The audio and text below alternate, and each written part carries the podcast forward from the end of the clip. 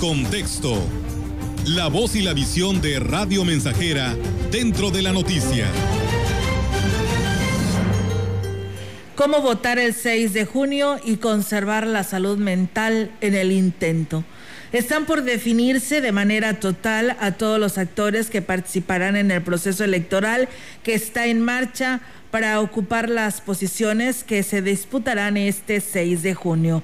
De acuerdo a los datos que proporciona el CEPAC, la participación ciudadana en los comicios del 2018 alcanzó el 62.58% de las personas con derecho a voto en la entidad, lo cual puede ser calificado como bueno toda vez que en el 2015 los votos alcanzaron el 56.8%, es decir, el 5.78 puntos porcentuales menos. De tal suerte, se espera, de acuerdo a la efervescencia política, a la expectativa creada para esta ocasión, la que, que la participación sea copiosa, pues la ciudadanía, por fortuna, parece cobrar mayor conciencia cívica conforme transcurre el tiempo.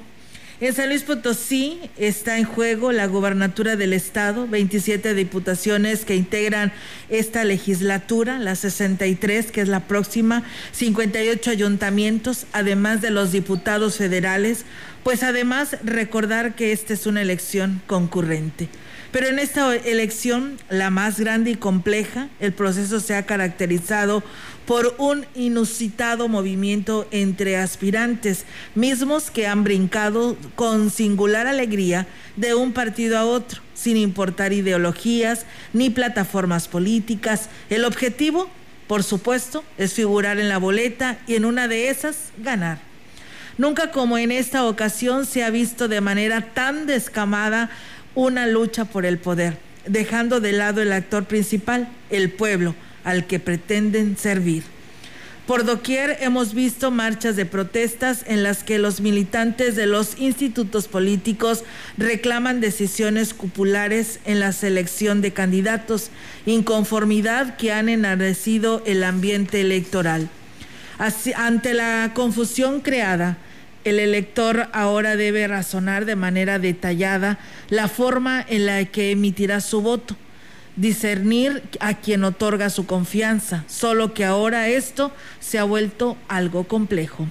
Surgen las interrogantes por quién votar, por un candidato que representa un partido al que dijo odiar y lo tache de lo peor o mejor aún, ¿por qué un abanderado de un partido de nueva creación que proclamó a los cuatro vientos que los partidos políticos eran una desgracia para el país y ahora se cobija bajo las siglas de este?